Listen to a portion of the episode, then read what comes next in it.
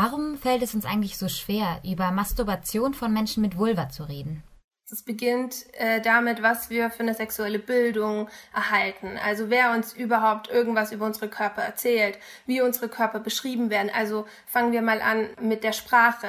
Alles ist ein Schambereich irgendwie Schamlippen, sowas zu sagen wie, ja, meine Schamlippen finden das toll, wenn du da drüber streichest. Das, also es will ja gar nicht irgendwie aus dem Mund raus, so, so, ein, so ein Satz. Also das ist so die erste Problematik. Die zweite ist, dass alles, was mit Lust zu tun hat, überhaupt in der sexuellen Aufklärung, Bildung ja überhaupt keinen Rahmen hat bei Personen mit Vulva und Vagina, sondern es geht sofort um Reproduktion, es geht um Schwangerschaften und es geht gar nicht zum Beispiel um das, um was es ja gehen müsste, zum Beispiel um die Klitoris, ja. Eigentlich das Organ, was uns hilft, Lust zu empfinden.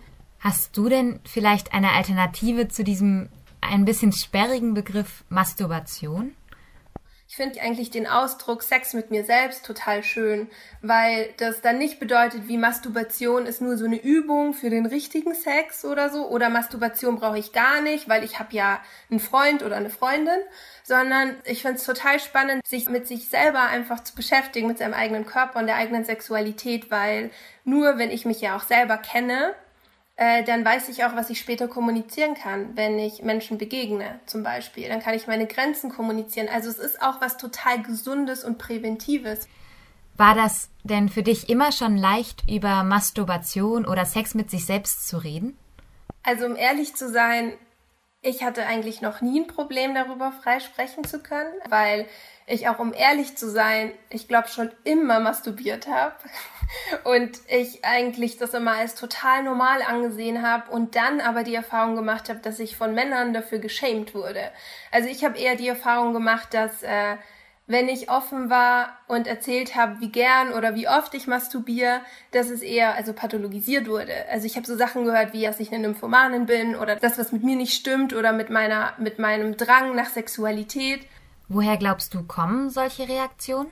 Die ersten Sachen, die wir erklärt bekommen über Sexualität, gerade als Person mit Vulva oder eben als weiblich sozialisierte Person, ist, okay, du bist eigentlich eher der passive Part, ja, du bist irgendwie das Objekt. Du bist nicht die Person, die die ganze Zeit Lust hat. Während der Person mit Penis ja schon erzählt wird, du hast auf eine natürliche Art und Weise permanent Lust. Du musst sogar masturbieren, ja, weil du Schmerzen bekommst. Also sowas habe ich zum Beispiel gelernt im Sexualaufklärungsunterricht. Also als Person mit Vulva wird deine Sexualität immer abhängig gemacht vom Penis. Immer.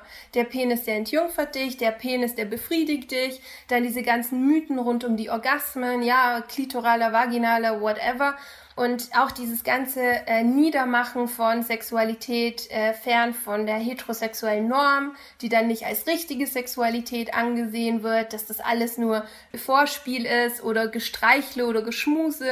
Also es ist ja alles so krass in uns drin durch die Wörter und die Bezeichnungen die Bewertungen, die wir haben. Hast du vielleicht noch ein paar Tipps für uns für guten Sex mit sich selbst? Das Allerwichtigste ist, sich echt keinen Stress zu machen, sich überhaupt nicht zu vergleichen, sich nicht zu orientieren. Das ist keine Selbstoptimierung mit der Masturbation. Ich finde auch, alles ist erlaubt. Also vielleicht auch sich so ein bisschen so den Raum zu nehmen, absolut, das vielleicht auch mit sich zu planen und zu sagen, heute will ich mal was ausprobieren. Und ich finde ja gerade das Schöne an Masturbation ist, man muss ja auch vor niemandem Rechenschaft ablegen. Das heißt, ähm, sich dann auch nicht selbst so zu blamen für Bedürfnisse oder Gedanken, die man vielleicht in dem Moment hat. Oder wenn man sagt, man hat überhaupt keine Lust auf Penetration, dann muss man das überhaupt nicht machen.